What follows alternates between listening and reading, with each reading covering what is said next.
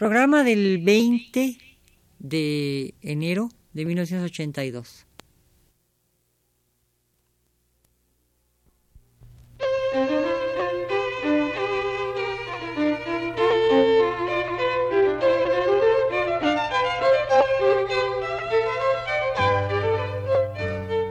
Divergencias. Programa a cargo de Margot Glantz.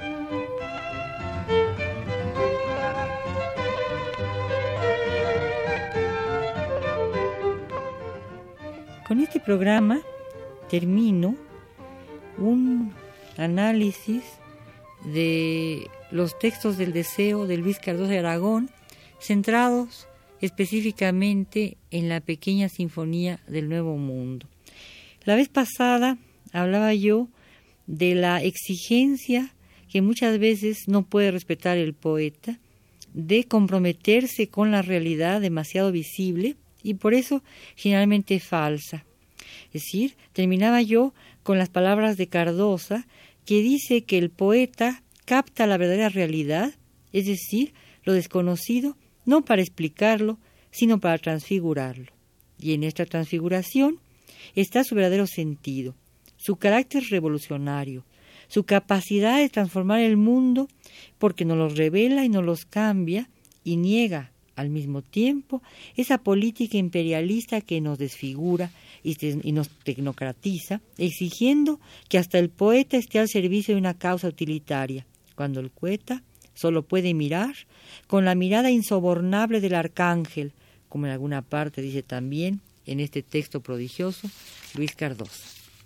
Porque este texto es sobre todo un manifiesto americano, una presencia agujerada, navaja sobre el cuerpo de lo demasiado visible, sanguinolenta violación de una tradición, amputación de cuerpos excesivamente tiernos, como los múltiples cuerpos de doncellas mártires a las que se arrancan o cercenan los senos, surgidas en el texto, ofreciendo al lector la poesía de su sangre mezclada con hilos de leche que emanan de la herida siempre abierta, como la herida de esta poesía, cuya principal misión sería la de desgarrarnos, la de mutilarnos, enfrentándonos a una estética distinta hecha con las pieles diversas que nos forman, pero definiendo nuestras cosmogonías y revirtiéndolas en el desollamiento, en la piedra de los sacrificios, en ese virar hacia un mundo donde lo que conquista es lo americano.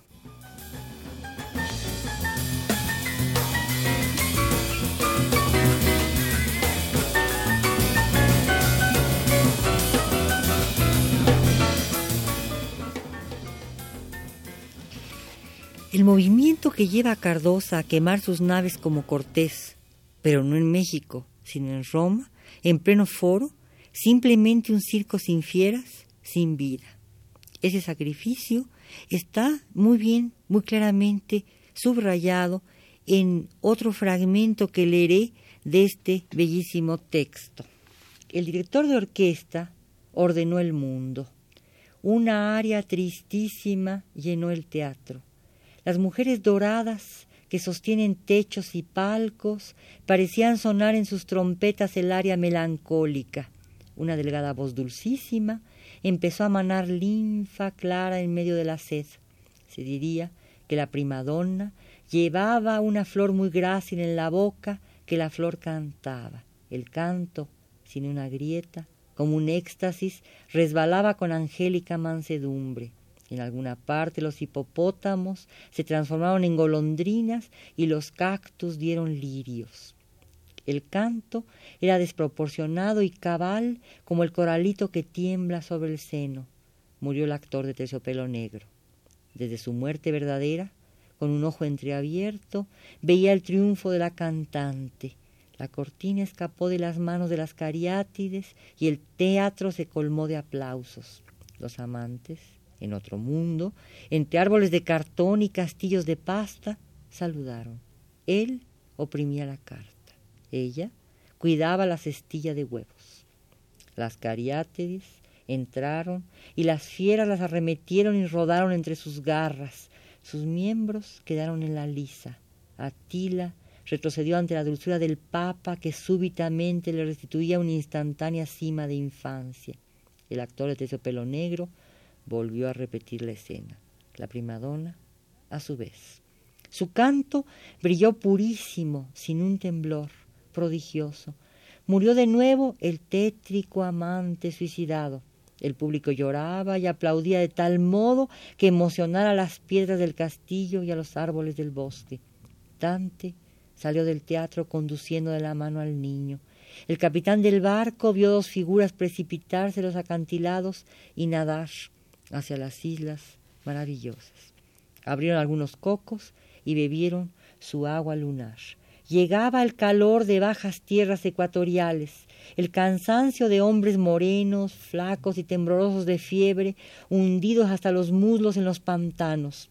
La sed era aquel paisaje de lomas de arena y de ceniza, con brisnas de hierba de color tabaco, algún arbusto espinoso cerca de la vivienda de lodo pintada con cal, un caballito enano bajo la sombra exigua y el rechino distante de la pipa que va al río a saciarse de agua.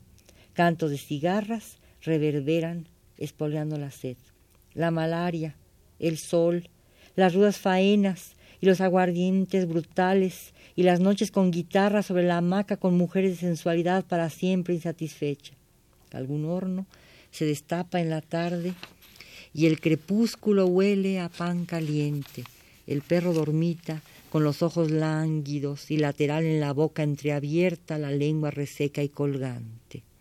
En Las Vegas saltan liembres y venados de traseros blancos y hay plantas de verdísimas hojas llenas de caracoles. Los cocodrilos dormitan en las riberas del río. Los mozos del pueblo se divierten desnudos en bañar caballos porque saben que las lavanderas. Gritos, tropeles en callejas empedradas, puertas que se cierran violentamente. La sombra, después del baño de mar en la canícula, es una caricia de cielo y vegetal las ranas, los lagartos, tienen fría la panza blanca y el ojo fijo, fijo en acecho, los cantos rodados del río, las guitarras saciáronse de sombra y agua y arrastraron cantos y piedras. Hombres de ojos azules y rubios cabellos cantan en los países nórdicos, vigorizantes y helados. Son altos y fuertes. Van cubiertos de pieles en las montañas nevadas. El aire es delgado, seco, amigo, los salmones saltan en los arroyos bulliciosos que se desgarran contra las piedras. Robinson duerme en el palacio que habría construido Napoleón arquitecto. Las ondas fluviales mecían guitarras sobre las piernas de los pastores. La noche vertiginosa, los grillos, las luces de los cigarros de las tertulias entre las sombras en las esquinas del pueblo. Estas estrellas, de aquí allá también, un poco caídas hacia el mar, con el cielo puesto por un lado. Ulises las ve seguía por ellas. La guitarra meciéndose sobre la hamaca, el pastor perdido en la égloga, en la isla de maravillas, la maja tendida guitarra, la selva en jaula, el espacio con áncoras. El tropel se perdió entre las últimas casas del pueblo tras una cortina de polvo. Sobre un rocín huía un hombre con un revólver humeante en la diestra. En la puerta yacía el moribundo con dos balazos en la frente mortales y preciosos. Se perciben las cruces del cementerio con ramilletes de flores amarillas entre sus brazos. Por las lomas grises, a velocidad inimaginable sobre el rocín, el fugitivo huye de los pieles rojas. Mientras tanto, en las provincias, gente aburrida se dedicaba a la caduca labor de componer novelas y ejercicios retóricos. Fácil era reconocer a signos exteriores esos hombres amargados y delirantes que empañaban las cosas con mirarlas. Dante se alejó de ellos y sonrió a los millares de amantes unidos en las playas.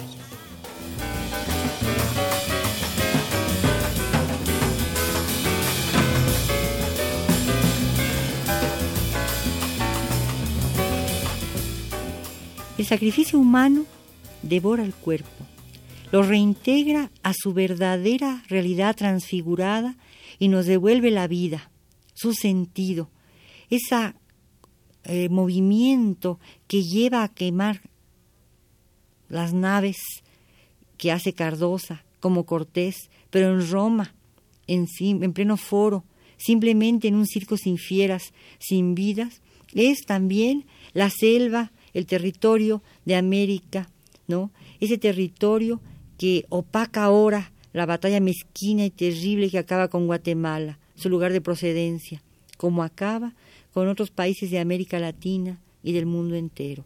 Pero no nos engañemos, es quizá este desprecio a la verdadera poesía, esta incapacidad comisarial que nos identifica con lo que más aborrecemos, ese carácter utilitario que se pretende imponer sobre la poesía, la que nos pierde. Sin el poeta, sin su concepción desgarradora del mundo, sin su grandeza, ese vacío poblado de palabras, sin sus incursiones en el mundo de la imagen, de lo puramente lúdico, de lo inútil por impráctico, nos quedaríamos sin lo único que cuenta en este mundo, el encuentro con esa belleza convulsiva que nos toca con su sudor, su sangre, su saliva, su estiércol, en fin, con sus excrescencias más sagradas. Terminemos con unas palabras de Cardosa. Un mundo en que todo es sagrado me sigue pareciendo trágicamente portentoso. Es cierto, ese espacio sacro, habitado esencialmente de puñales y de ternura, como este texto poético, es verdadero testamento de una estética del nuevo mundo, oda a la alegría sin novena, cantada por los coros formados con los balidos de los corderos blancos, perfumados de orina, sudor y leche.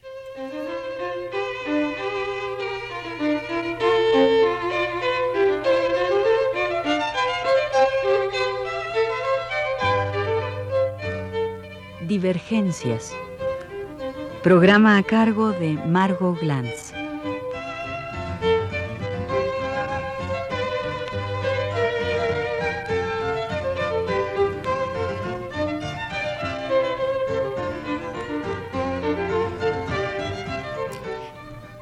Muchas gracias.